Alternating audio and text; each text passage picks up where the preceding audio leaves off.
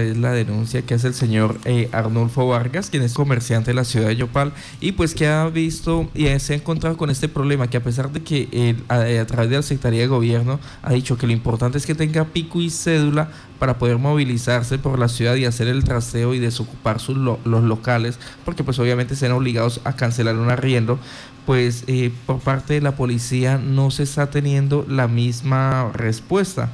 Eh, señor Arnulfo Vargas, muy buenos días, bienvenido a Contacto Noticias. Buenos días, eh, a ver les comento. El inconformismo es debido al decreto 091, en el cual eh, restringen el tránsito de dos personas en un vehículo. La autorización es dar una sola persona en el carro. Entonces, eso no tiene lógica, porque si es de prevenir el aislamiento, lo mandan a uno a montarse en un taxi, a montarse en una buceta. La inseguridad que tenemos en Yopal sobra decirla.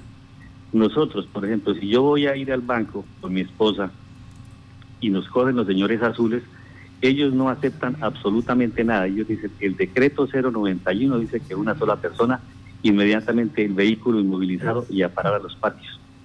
Ayer nos sucedió ese caso. Iba con el hijo, nos pararon Inmediatamente, no señor, está prohibido, el decreto 091 dice que debe andar una sola persona en el vehículo.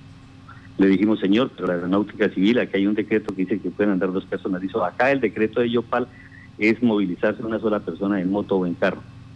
Entonces yo no le encuentro el sentido de que yo vaya a hacer una vuelta al banco con la, con la inseguridad, llevar a mi esposa. Me toca ella que se vaya en un taxi, que es más contaminante, porque yo sé que un señor taxista él no va a un pasajero y inmediatamente desinfectar el carro o subirse uno a la buceta.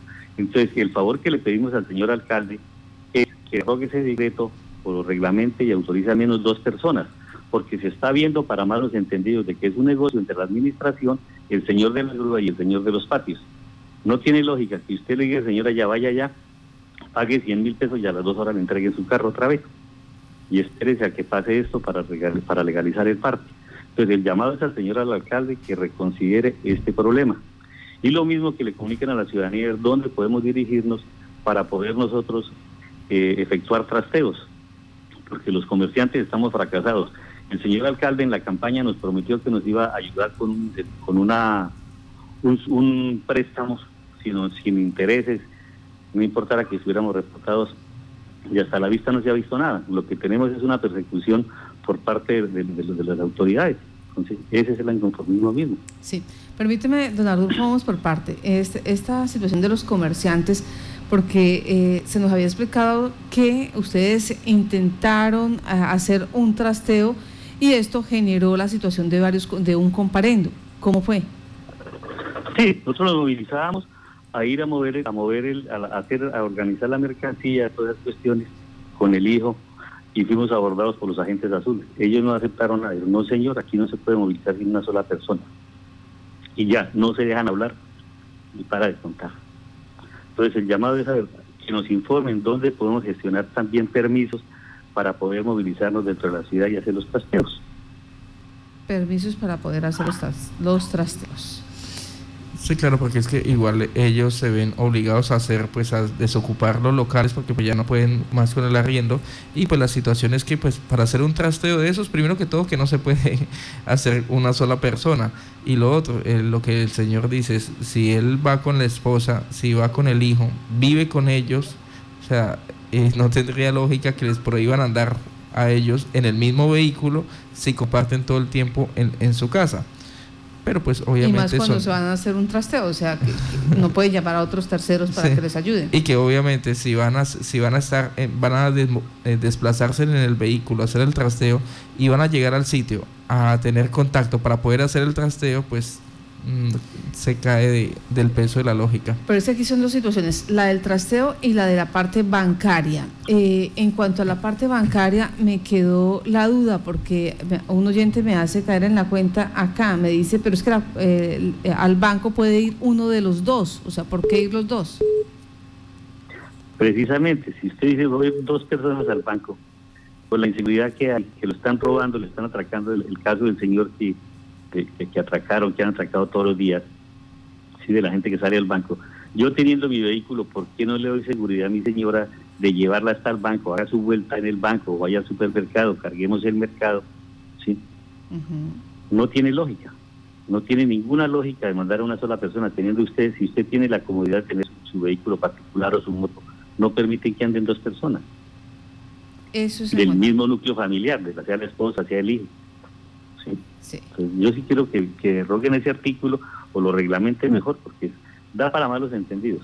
Sí, la verdad es que andamos entendidos y no tiene lógica.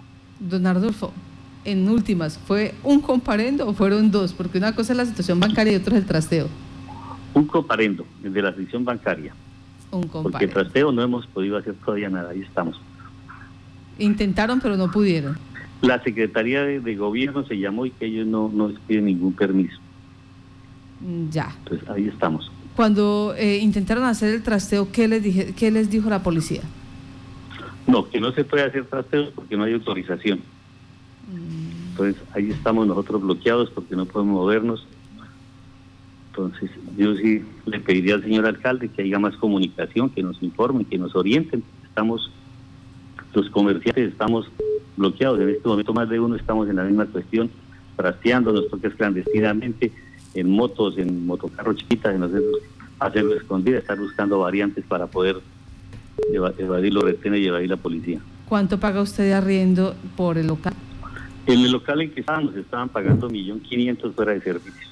Ya llevamos tres meses ahorita cerrado, entonces ya nos reventamos. Obligatoriamente nos tocó entregarnos. Tres meses sin poder trabajar.